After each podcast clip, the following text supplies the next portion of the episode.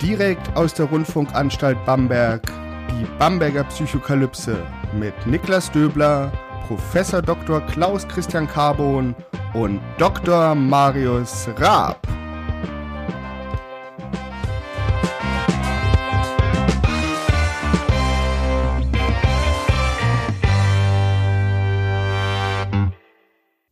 Herzlich willkommen hier zur allerersten Ausgabe der Bamberger Psychokalypse. Mein Name ist Niklas Döbler. Ich bin Psychologe und wissenschaftlicher Mitarbeiter an der Otto Friedrich Universität Bamberg. Und die Bamberger Psychokalypse ist ein neuer, regelmäßiger Psychologie-Podcast, der sich sehr stark mit der wissenschaftlichen Seite von Psychologie beschäftigen wird. Das heißt, wir reden hier über psychologische Forschung über die Wissenschaft hinter der Psychologie, über Anwendungsbereiche und natürlich auch über psychologische Methoden und wie man in der Psychologie überhaupt zur Erkenntnis kommen kann. Ihr merkt natürlich schon, ich sage wir, damit meine ich natürlich, dass ich hier nicht alleine bin, sondern ich habe hier zwei wunderbare Kollegen und Mitreiter in dieser Bamberger Psychokalypse dabei, die ich einfach mal bitte, sich jetzt vorzustellen. Und wir fangen an mit Professor Dr. Klaus Christian Carbon. Ja, Klaus-Christian Carbon, ich bin Wahrnehmungspsychologe, ähm, habe studiert äh, Diplompsychologie und bin Philosoph. Ich habe einen Magister in Philosophie und interessiere mich für alle Themen der Psychologie, der Philosophie und auch der Kunst. Und meine Forschung ist auch genau von diesen Themen geprägt. Und ich freue mich auf diese Podcast-Serie. Genau, und dann haben wir noch Dr. Marius Raab. Ja, hallo, ich bin Marius Raab. Ähm, ich bin auch Psychologe, bin aber auch Informatiker, habe eben beides in Bamberg studiert. Und mein Steckenpferd sind Verschwörungstheorien. Das war auch mein ähm, Promotionsthema. Bin aber auch sonst sehr interessiert, ob es jetzt Ästhetik ist, es, ähm, Musik, ob Gemälde, aber auch Marketing. Also eigentlich sehr vielfältig wie überhaupt unser Lehrstuhl. Und da freue ich mich jetzt auch drauf. Und ähm, wie du gesagt hast, mit Reiter, dass wir Reiter der Psychokalypse sind, wird mir jetzt auch gerade erst bewusst. Ja, schauen wir mal. Genau, vielleicht nochmal zur internen Hierarchie. Ich stehe ganz unten, Klaus steht ganz oben und Marius steht dazwischen. Also ähm, Marius hat bei Klaus promoviert, ich habe bei Marius meine Bachelorarbeit und Masterarbeit geschrieben, er hat mich da betreut und werde jetzt in Zukunft auch bei Klaus promovieren und äh, nur Klaus hat bei niemandem von uns promoviert. Aber das äh, ist richtig, das wäre eine interessante rekursive Struktur. Fakt ist aber natürlich, was Niklas gerade gesagt hat, das entspricht natürlich nicht den tatsächlich wissenschaftlich äh, methodischen und auch unserem Vorgehenstatsachen, nämlich was wir tatsächlich sind, ist vor allem äh, wir sind ein, ähm, ein, ein Haufen von Psychologie Interessierten, von Psychologen, von Psychologinnen, von anderen Wissenschaftlerinnen und Wissenschaftlern, die einfach zusammenarbeiten und das ist eben das Tolle. Das sind einerseits unterschiedliche Generationen, sind unterschiedliche Interessen, es sind unterschiedliche ähm, Fachexpertisen und nur zusammen können wir das tatsächlich so meistern. Und deswegen ähm, Hierarchie, vielleicht gibt es da irgendeine Hierarchie ähm, im Sinne einer Universität, aber ganz bestimmt nicht von den Kompetenzen und auch nicht von den, von den ganzen Prozessen. Also das ist, das ist mir auch immer ganz, ganz wichtig, das zu sagen. Und das ist nicht so ein Lippenbekenntnis, sondern jeder, der den Lehrstuhl kennt, kann das auch sehr, sehr authentisch tatsächlich so bestätigen. Das ist schon mal gut, dann haben wir das jetzt auf Band für zukünftige Meinungsverschiedenheiten. So soll es sein. Genau, also wie schon gesagt, wir werden an dieser Stelle in regelmäßigen Abstand, ähm, zwei Wochen ist geplant, über Psychologie reden, über psychologische Forschung über Psychologie als Wissenschaft werden euch, liebe Zuhörerinnen, mitnehmen in die Welt der Psychologie, sie ein bisschen versuchen näher beizubringen, zu erklären, wie Psychologinnen forschen, wie ihre Gedankengänge sind, dass es manchmal auch ein bisschen langweilig ist, aber viel, viel öfter, viel, viel spannender tatsächlich ist, welchen Einfluss Psychologie einfach in unserem, in unser aller Leben hat ähm, und wo sie sich versteckt, wo man sie vielleicht gar nicht vermutet. Und da haben wir uns für die erste Folge einfach auch mal ein Thema rausgesucht, was vielleicht nicht das erste ist, woran man denkt, wenn man Psychologie hört. Und zwar lautet unser Thema der, die psychologischen Aspekte von Ästhetik. Und da würde ich jetzt einfach mal einsteigen mit einer Frage an dich, Klaus. Was ist denn schön? Darf ich ganz kurz noch ähm, vielleicht noch reinkrätschen, ähm, weil du hast gerade gesagt, naja, manchmal ist das äh, vielleicht auch nicht nur spannend, äh, Psychologie. Das will ich unbedingt auf jeden Fall negieren. Ähm, ich fange viele Reden mittlerweile an mit einem, einem klaren Bekenntnis, es gibt nichts Spannenderes als Psychologie auf dieser ganzen Welt. Finde mir irgendwas, was spannender ist und ich werde dir zeigen, dass es nicht so ist, weil, das ist meine Idee, bist beispielsweise Brückenbauer und sagst, nee, es gibt nichts Interessanteres als Brücken zu bauen. Brücken zu bauen ist eine riesen Herausforderung. Ich habe die größte Brücke der Welt gebaut, das ist fantastisch.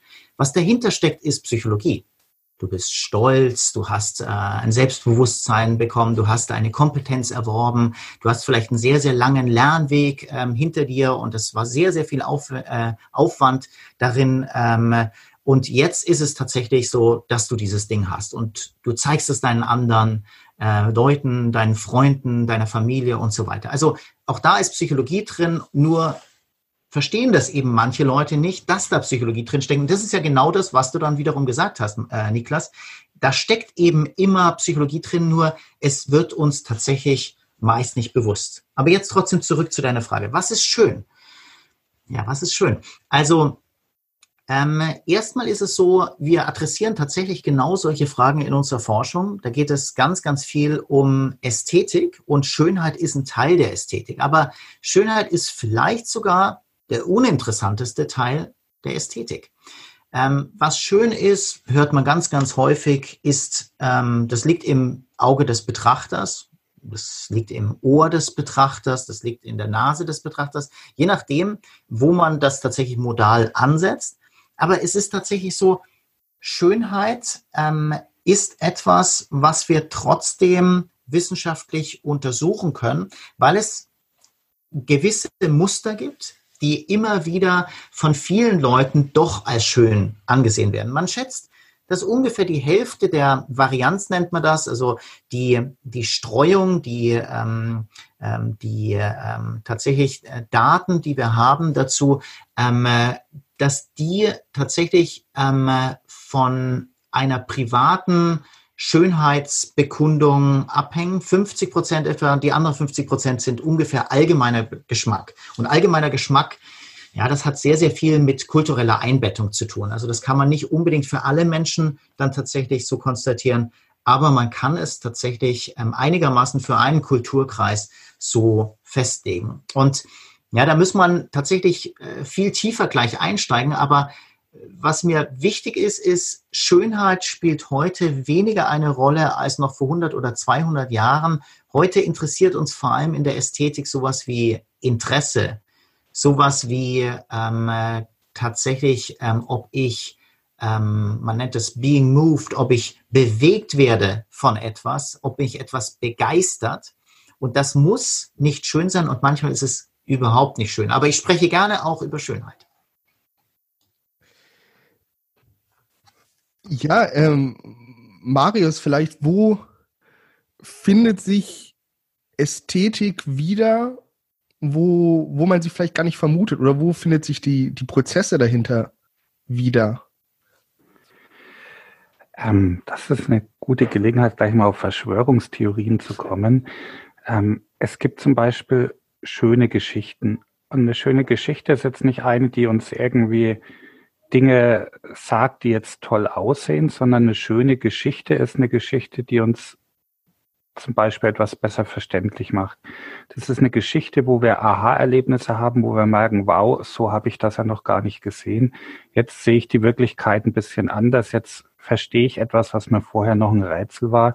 Also diese Lust am Enträtseln ist etwas, das ähm, hat Klaus ja auch immer untersucht in seinen Studien. Das ist der sogenannte Ästhetik-Aha, den wir mit einer Kollegin Claudia Muth auch viel erforscht haben, beziehungsweise den sie federführend erforscht hat. Und ähm, dieses Empfinden von Bedeutung, von Zusammenhängen, von Mustern, wo vorher sich keine abgezeichnet haben, das ist ein ganz wesentlicher Aspekt von Schönheit. Und der ist halt nicht nur bezogen auf jetzt Kunst oder Gemälde. Es kann auch in der Geschichte stecken, dass uns auf einmal etwas klar zutage tritt und diese Befriedigung, die wir dann daraus ziehen, dieses Wow, das habe ich jetzt herausgefunden auch. Das ist auch ein ganz, ganz wichtiger Teil von Schönheit. Das ist was ist, was einem auch, was wir der Welt auch aktiv abbringen können und müssen, diese Erkenntnis. Das heißt, Schönheit ist nicht nur einfach was Passives, was auf uns einströmt, sondern das ähm, entsteht in uns und das entsteht auch aktiv in uns. Und das ist etwas, was wir in der alltäglichen Bedeutung oft gar nicht sehen. Da ist Schönheit was, was halt vielleicht in der Gegend rumsteht und toll aussieht. Nein, Schönheit ist was, was wir aktiv für uns konstruieren und finden können. Nicht nur in visuellen in Gemälden, in Gegenständen, sondern auch in Geschichten, in Gedanken, in Musik.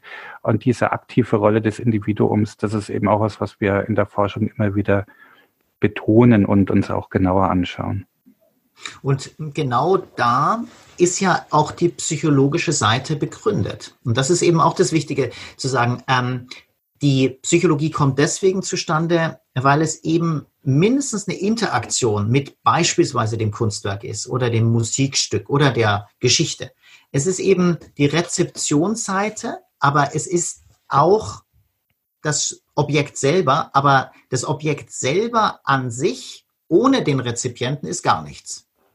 Und ähm, das ist ja nicht nur eine philosophische Erkenntnis, sondern auch eine ganz, ganz wichtige psychologische. Eine, ähm, die Re äh, Realität beginnt erst ähm, mit der Psychologie vielleicht, ähm, weil ich tatsächlich diese konstruiere.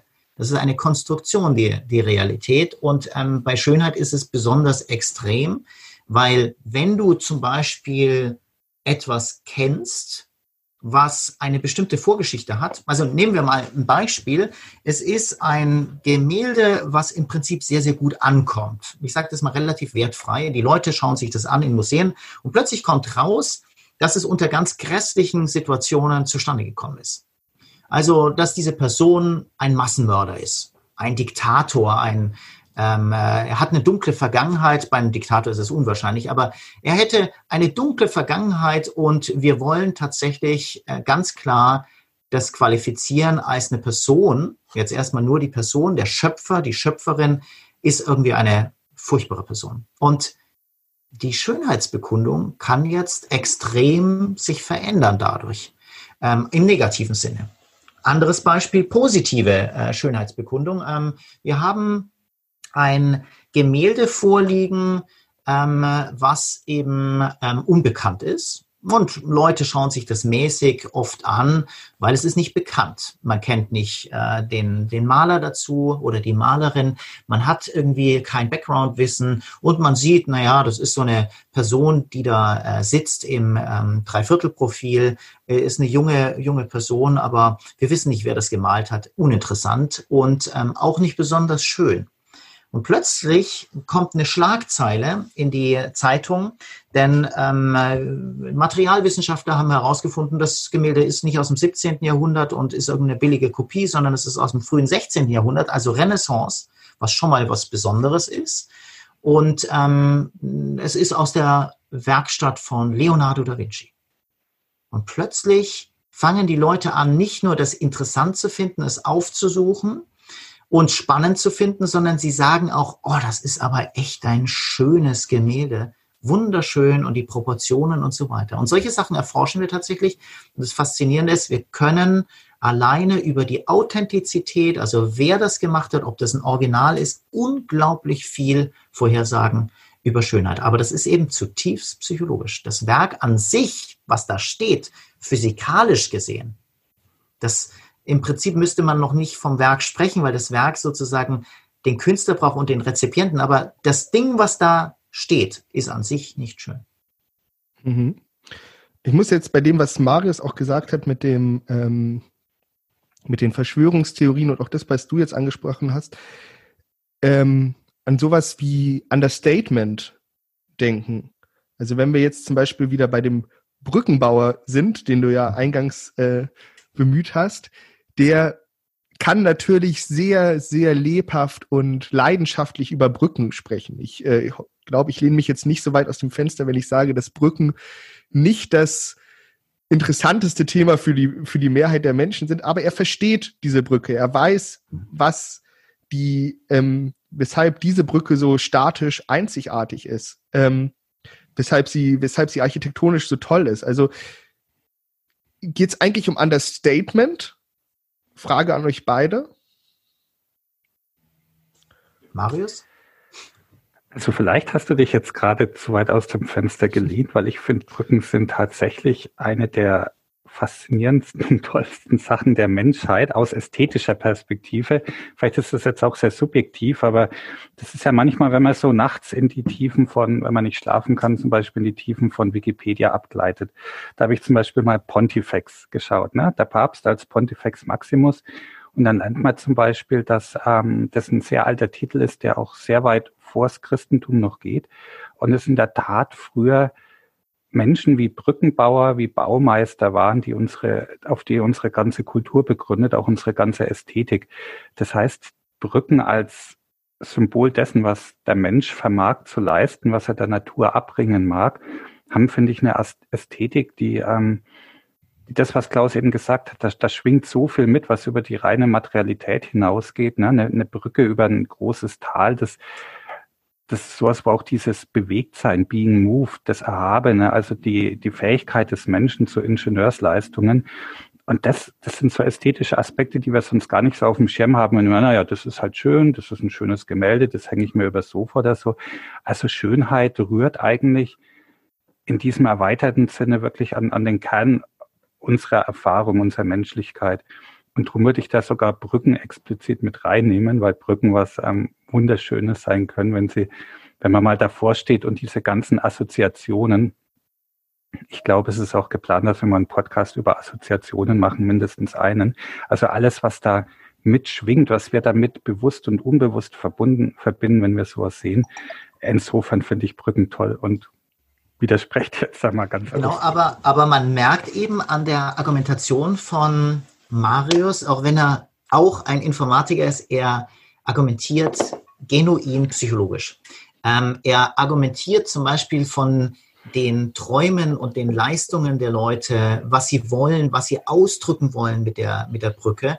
Ich gebe mal ein, Beispiel ähm, aus tatsächlich ähm, der, äh, aus der Ingenieurshistorie. Ähm, einer der allergrößten Brückenbauer der Welt ist in Deutschland praktisch nicht bekannt, weil es ist ein Brite, Isambard Kingdom ähm, Brunel.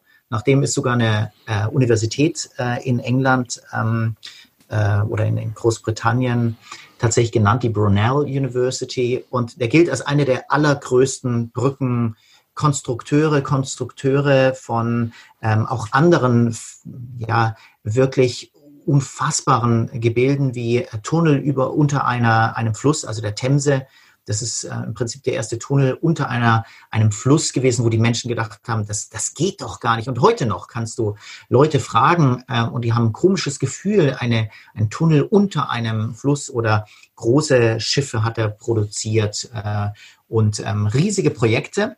Aber das Spannende wird eben nicht nur, dass man diese Statik zum Schluss analysiert und die ist vielleicht als brillant zu bezeichnen, vor allem für die damalige Zeit, sondern diese Person gibt so viel her psychologisch, dass es einfach nur Spaß macht, ähm, sich mit ihm zu beschäftigen. Ich bin erst äh, vor relativ kurzer Zeit, ähm, das war also ähm, Anfang letzten Jahres, ähm, habe ich einfach mir einen Teil seiner ähm, Brückenkonstruktionen und auch ähm, seiner ähm, Eisenbahnkonstruktion angeschaut ähm, und ähm, er wird dort teilweise wirklich als ein, wie ein Heiliger äh, der Ingenieurswissenschaften angesehen, aber eben weil er Sachen vorangetrieben hat, weil er eben auch klar gemacht hat, hier gibt es keine Verbote für bestimmte Konstruktionen, sondern ich versuche an die Grenzen des Möglichen zu gehen und noch darüber hinaus.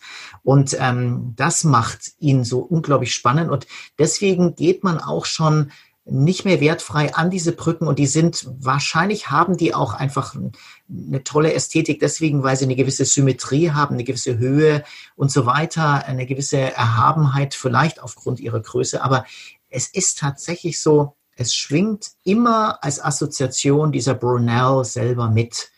Den kaufst du dir sozusagen ein bei jedem Bild. Und das ist wirklich was ganz, ganz Entscheidendes. Ja, ich äh, hätte nie gedacht, dass ich mal so über Brücken rede, aber was mir jetzt irgendwie äh, klar geworden ist, auch, dass wir eigentlich hier über zwei Dinge sprechen, weil das eine ist natürlich die Funktion der Brücke. Und eine Brücke hat eine ganz klare Aufgabe. Wir sollen zwei vorher unpassierbare, also oder zwei Gebiete, die, ähm, wo, man, wo es keinen Übergang gibt, sollen wir verbinden. So, und das ist ja eigentlich eine rein funktionelle Aufgabe. Das ist jetzt, ähm, das ist prinzipiell erstmal mh, hm, nicht um, also es ist natürlich schwer, aber man kann es relativ funktionell lösen. Aber die, die Aufgabe, die jetzt kommt, ist ja, das in einer ästhetischen Art, in einer schönen Art und Weise zu machen. Also man kann natürlich einfach Flussufer A und Flussufer B miteinander verbinden, indem man ein paar Holzbretter über den Fluss legt. Aber das, das spricht uns ja nicht, das scheint uns ja nicht anzusprechen, sondern wir wollen, dass dieses Problem nicht nur einfach lösen, sondern wir wollen es auch schön lösen. Wir wollen ähm, vielleicht auch dieses Gefühl, dieses erhabene Gefühl, was wir dabei haben, dass wir sagen, so hier, ich bin, ich als, als schaffender Mensch ähm, äh, als, als Homo faber äh, mhm. ähm, habe nicht nur es geschafft, die beiden Ufer zu verbinden und die Natur im Grunde genommen zu bezwingen, sondern ich habe es auch schön geschafft. Ich habe es effektiv geschafft. Ich habe dafür nur äh, ein Minimum an Materialien gebraucht. Also spielt das auch eine Rolle. Was würdet ihr dazu sagen? Du, du hast äh, im Prinzip das super auf den Punkt gebracht, dass eben tatsächlich letztendlich selbst sowas wie Kulturentwicklung oder vielleicht sogar Kultur an sich zutiefst psychologisch ist. Hm. Kultur entwickelt sich genau aus sowas, nämlich aus der Motivationslage, dass man etwas nicht einfach verbessert vom Funktionalen, sondern irgendwie höhere Werte anstrebt und sich selbst einbringt. Also das, es, es macht eben auch für viele Menschen sehr viel Spaß. Es gibt ihnen positives Feedback, eine Rückmeldung, dass sie was geschaffen haben, weil sie beispielsweise an die Limits gegangen sind. Und mm, in der Tat, also ansonsten müsste man einfach nur über einen Baumstamm, müsste einen Baumstamm suchen, der eben gerade quer rübergegangen ist. Ansonsten gehe ich eben nicht auf die andere Seite. Warum sollte ich ein, Bötchen bauen? Ähm, ähm, wenn ich nicht auch beispielsweise sowas wie im Englischen sagt man Curiosity, also eine, eine Neugier habe, ja, und die Neugier, die kann alleine noch relativ unpsychologisch sein. Das kann ja etwas Vorprogrammiertes sein, aber tatsächlich will ich irgendwie, ich habe ein Bestreben, dass ich das besonders elegant löse, dass ich es besonders schnell löse.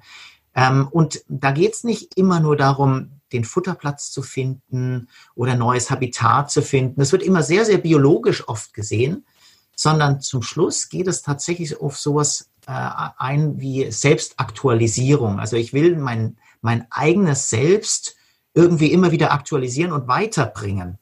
Das ist eine ganz, ganz wichtige Motivationslage. Und auch wie, wie sich dabei bestimmte Ideen dann entwickeln und also Beispiel, die Brooklyn Bridge in New York, die kennen wahrscheinlich alle, die ist ja ikonisch, also wunderschöne Brücke.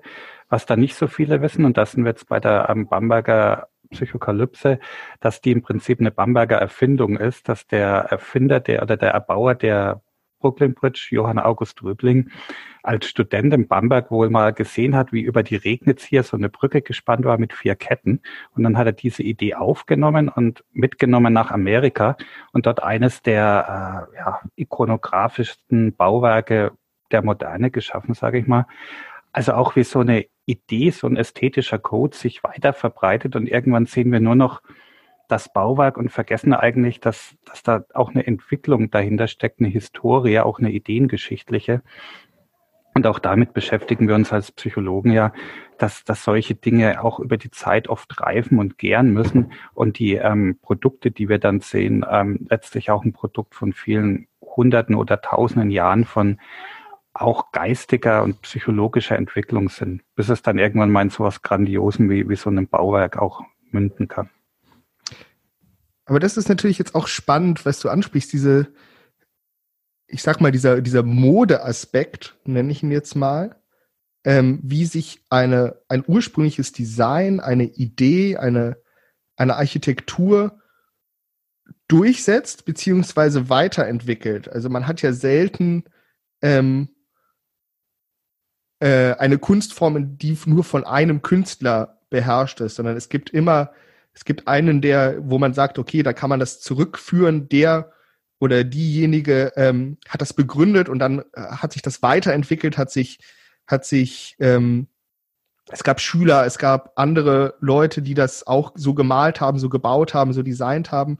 Ähm, und das ist jetzt, sage ich mal, die Frage, was bestimmt das? Ist es, also was bestimmt diesen Trend? Ist es der Markt? Ist es der Mensch? Ist es, ja, was ist es? Also eine, eine ganz, ganz nüchterne Antwort wäre, die oft gegeben wird, natürlich ist der Markt entscheidend auch dabei. Äh, und der Markt ist eben davon bestimmt, dass ich etwas Besonderes auch haben will. Und ähm, deswegen entwickelt sich sowas weiter. Aber natürlich steckt dahinter auch eine genuine künstlerische ähm, äh, ja, Qualität. Und die bedeutet, dass der Künstler nicht nur ein guter beispielsweise Geschäftsmann, Geschäftsfrau ist, sondern ähm, dass tatsächlich ähm, man irgendwann versucht, sich neu auszudrücken.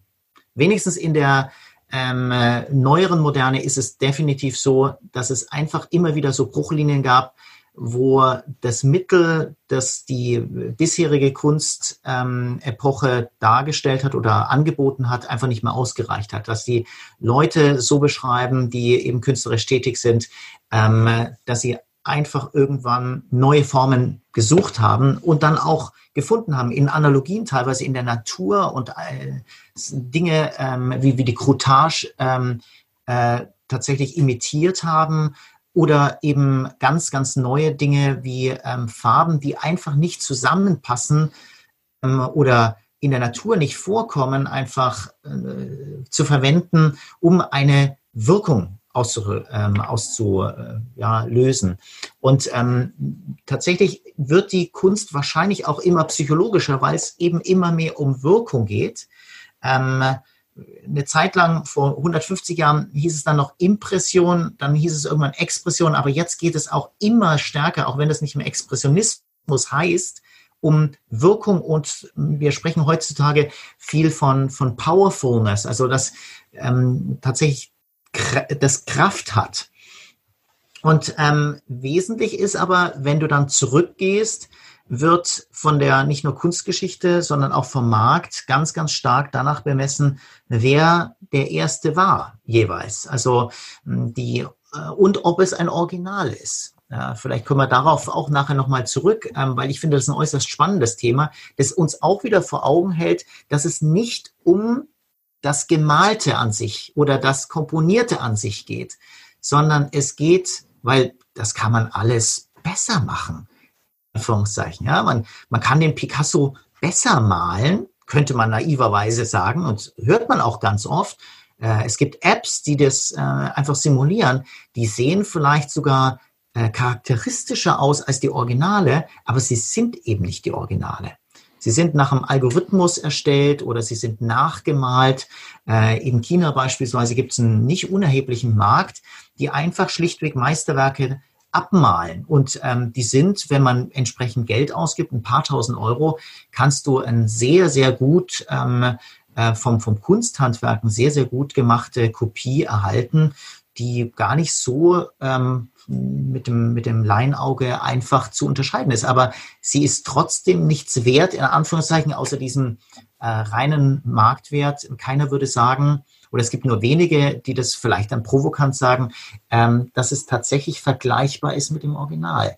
Und da schwingt eben auch wieder der Schöpfer dahinter eine große, der, der schwingt da mit, ähm, äh, dieses Originale in dem Sinne, dass die originale Idee dort entwickelt, also man, man, man honoriert auch die Idee, die erste Ausführung, der Mut, etwas Neues, äh, eine neue Brücke sozusagen aufzumachen. Und das ist ja ein Aspekt, der jetzt wirklich zu 100 Prozent eigentlich in den Köpfen des, der Betrachter entsteht. Ich, ich muss da immer, auch da sind wir jetzt wieder in Bamberg, einer sehr katholischen Stadt, an die katholische Reliquienverehrung denken, dass ein Gegenstand sich verändert dadurch, dass er mal von einem Heiligen angefasst wurde, ist natürlich jetzt physikalisch nicht begründbar und auch ein Gemälde ist physikalisch kein anderes, wenn es mal in der Werkstatt des Meisters gestanden hat, aber der Wert verändert sich dadurch. Das heißt, es ist ja wirklich eine etwas, was 100 Prozent nur noch durch Zuschreibung von außen entsteht und gar nicht mehr im Werk selbst begründet ist, das ja in seinen physikalischen Eigenschaften durch die Anwesenheit in einer Werkstatt nicht verändert wird, so wie sich auch ein Gegenstand nicht verändert, weil er von einem Heiligen angefasst wurde, zumindest nicht im physikalischen Sinne. Also es hat ja oft schon fast spirituelle Aspekte, wenn wir über Ästhetik reden, weil das eigentlich wirklich nur noch in unseren Köpfen und in unserer Zuschreibung passiert. Genau, man, man nennt es ja auch oftmals magisches Denken dann. Also das ist tatsächlich magisches Denken, das alleine durch die Anwesenheit anderer oder einen äh, bestimmten Ort sich tatsächlich die Substanz verändert hat. Aber Fakt ist, wenn man das so tatsächlich fasst, dass es physikalisch etwas verändert, dann bin ich dabei bei der Definition von magischem Denken. Ansonsten würde ich sagen, naja, was heißt magisches Denken? Es ist eben zutiefst psychologisch und damit ist es nicht einfach magisch, sondern man kauft sich eben sowas ein. Das ist eben typisch Mensch.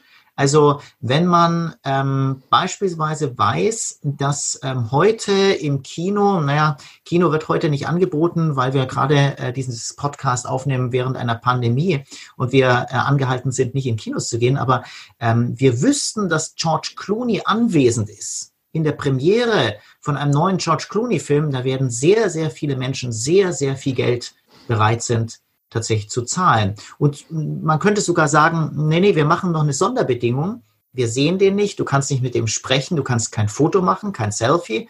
Er ist aber da. Ja, der ist da hinten in einem Raum und der beobachtet das durch ein Guckloch, ähm, weil er ist ein bisschen komisch, der ist sozial nicht so ganz fit und so weiter. Aber alleine diese Sache würde tatsächlich den Eintrittspreis wahrscheinlich extrem hoch reißen. Und beim Kunstwerk wäre es eben so, dass man zum Beispiel das, da gibt es tatsächlich äh, sehr, sehr viele Beschreibungen zu Jackson Pollock zum Beispiel, ähm, also diesem Action-Paintist äh, ähm, aus Amerika, der vor allem in den 50er Jahren sehr aktiv war, in 1950er Jahren, ähm, und manchmal an den Bildern noch tatsächlich ähm, die Fingerkuppen abgebildet sind, indem einfach man, man kann so zwei, drei Linien seiner, ähm, seiner Fingerspitze kann man noch erahnen und ähm, das ist ganz, ganz wichtig für viele Leute und dann sagen sie, der, der Meister hat das wirklich berührt, dieses Kunstwerk. Ja. Aber das ist doch spannend, wie wir als Menschen im Grunde genommen, und ich sage es jetzt in Anführungszeichen, wertlosen Dingen unfassbar viel Wert zuordnen. Und wertlos meine ich jetzt in dem Sinne, dass man sagt, okay, gut, ein Kunstwerk hat jetzt zum Beispiel keinen evolutionären Wert für uns. Also wenn ich sage, okay, gut, ich, ich weise so etwas wie, wie Lebensmitteln einen Wert zu, sagt man, okay, gut, weil wir könnten ähm, ohne diese Lebensmittel nicht überleben. Wir brauchen, wir müssen essen, wir müssen trinken. Ähm, und jetzt haben wir da ein, ein Kunstwerk, von, wo wir wissen, das hat jemand vor 100, 100 Jahren gemalt und es ist auch sicherlich handwerklich sehr eindrucksvoll. Und wir sind plötzlich bereit, 120 Millionen Dollar dafür zu bezahlen. Obwohl es, obwohl es bei uns an der Wand hängt. Natürlich kaufen wir uns damit auch so ein bisschen, ja, soziale Bestätigung ein, dass wir sagen, oh, guck mal hier, auf der einen Seite, der ist natürlich reich, auf der anderen Seite, der versteht was von Kunst. Wir kaufen uns Understatement ein, unabhängig davon, ob wir, ob wir es auch tatsächlich besitzen oder nicht. Aber da sind wir auch wieder bei diesem, bei dem psychologischen Aspekt, ne? wie wir, wie wir Dinge um uns herum wertschätzen, mit welchem Wert wir sie belegen mhm. und wie viel wir bereit sind, da rein zu investieren der Mensch wird eben erst wahrscheinlich zum Mensch durch Kultur. Ähm, die Kultur ist tatsächlich äh, was, was, was auch Sinnstiftendes und macht eben deutlich, dass es nicht nur um primäre Bedürfnisbefriedigung geht. Und ähm, man kann das natürlich relativ schnell umdrehen. Es ist so, ähm, richtig ist es, ähm, dass eigentlich ein Picasso keinen höheren Brennwert wahrscheinlich hat als einen, ein Dali, wenn man den einfach mal ins Feuer werfen würde.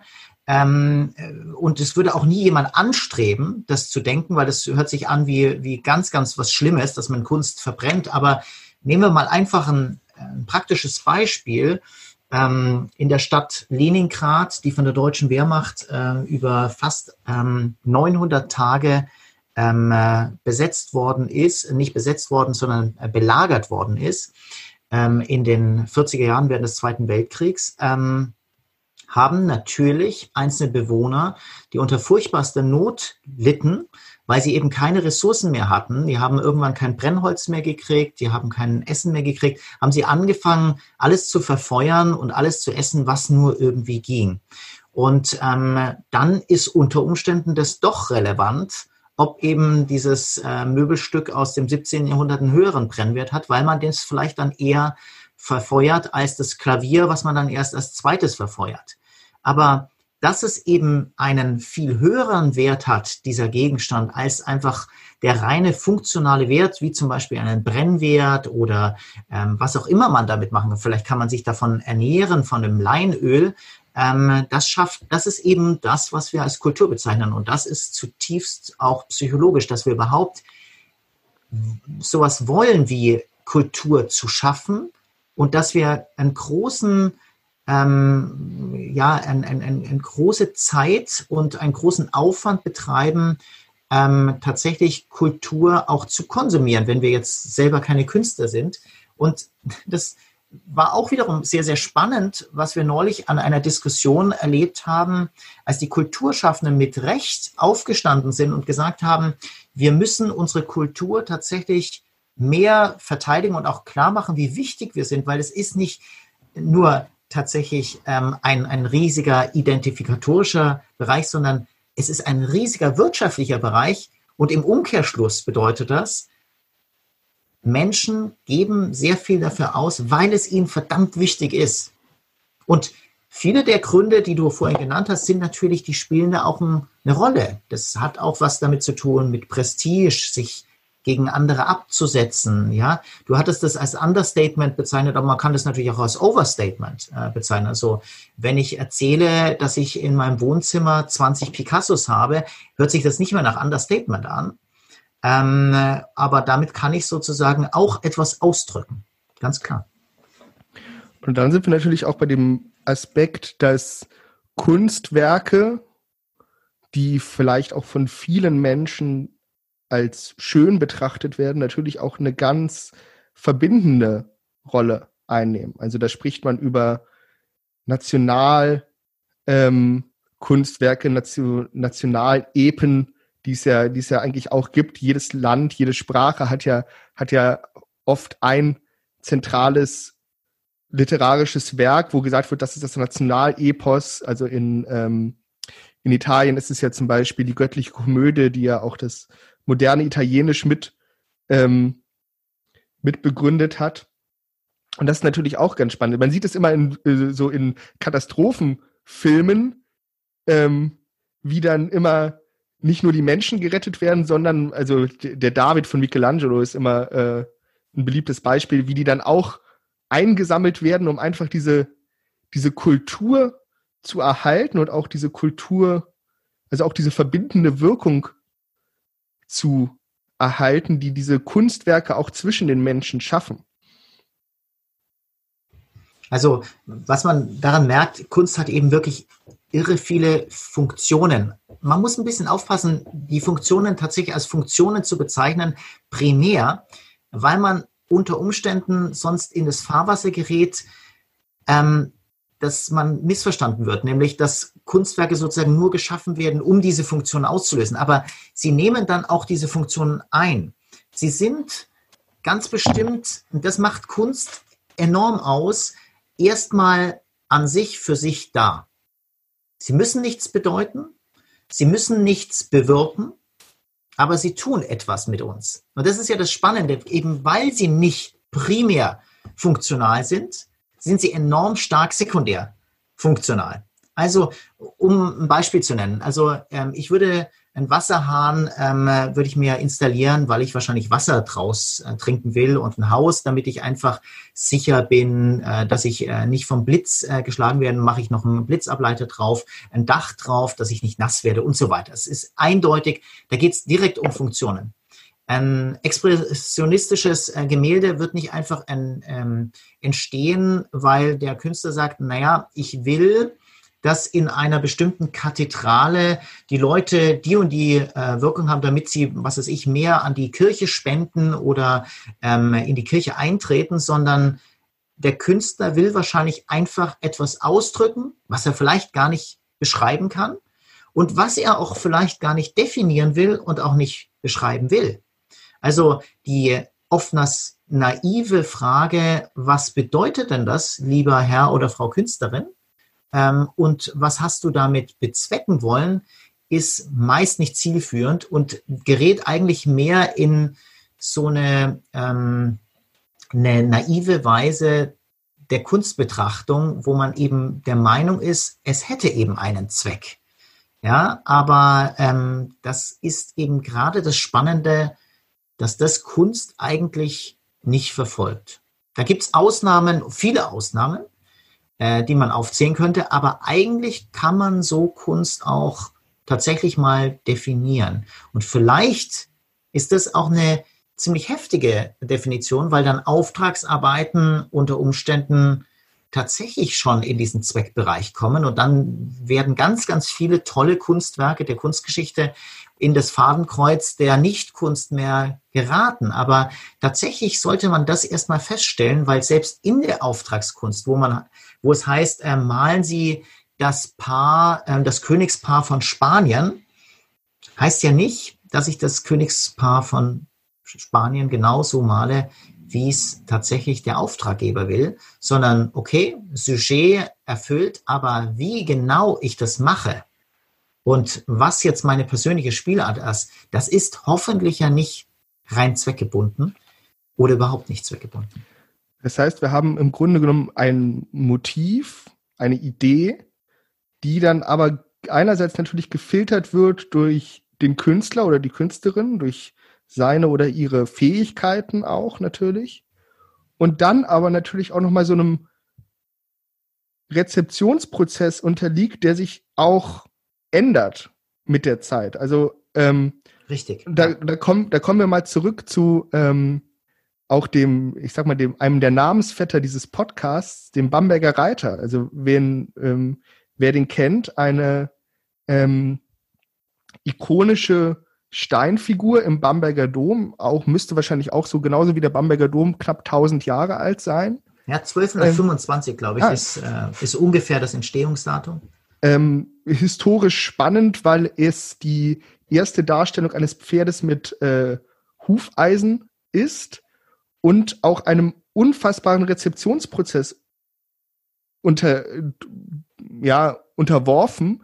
Ähm, ich meine mal zum Beispiel gelesen haben, dass die äh, Nazis im Dritten Reich diesen Bamberger Reiter, der natürlich, wie gesagt, vor 800 Jahren entstanden ist, als Sinnbild der arischen Rasse hochstilisiert Richtig, haben, ja. wo, wo man natürlich sagen kann, das kann, das kann nicht die Intention des Künstlers gewesen sein, weil ähm, damals diese Rassenlehre noch gar nicht existiert hat in der Form. Ähm, man weiß immer noch nicht, wer, wer ihn, wen er darstellen soll. Und durch diese Unbestimmtheit wird es natürlich auch so ein bisschen so zur Projektionsfläche. Und da sind wir wieder bei dem, was Marius gesagt hat, mit diesem, ähm,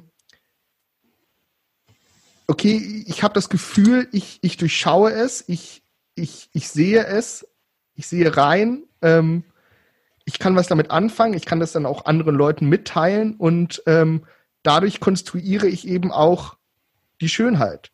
Weil viele Leute werden sagen, ja, das ist einfach nur eine Reiterfigur, aber Leute, die sich vielleicht auch vielleicht damit beschäftigt haben, ähm, werden sagen, nein, das ist nicht einfach nur eine Reiterfigur, das ist ganz spannend und sie ist schön aus den und den Gründen. Und ähm, Klaus, als Philosoph weißt du ja auch, dass wir da in der Psychologie oft mit Konzepten hantieren, die schon viel, viel älter sind, als wir manchmal denken.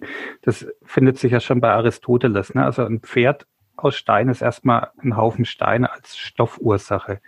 Aber die Information, die darin steckt, das ist ja dann nochmal was, was, was eben in dieser physikalischen Struktur alleine nicht begründet ist. Und das sind wir wieder bei der Reliquie, die berührt wird oder bei dem Kunstwerk, was seine Bedeutung eben auch durch die Anwesenheit des Meisters beim Schaffensprozess zieht. Das, und wenn wir jetzt in der modernen kognitiven Psychologie oft von Information reden, ist das ja auch damit gemeint, dass Dinge mehr sind als einfach nur eine Anordnung an Molekülen, sondern dass Information, als früher hat man gesagt, die Idee der Dinge ja auch da drin mitsteckt, ohne dass wir sie jetzt nur in einer Anordnung von Molekülen und Atomen beschreiben können.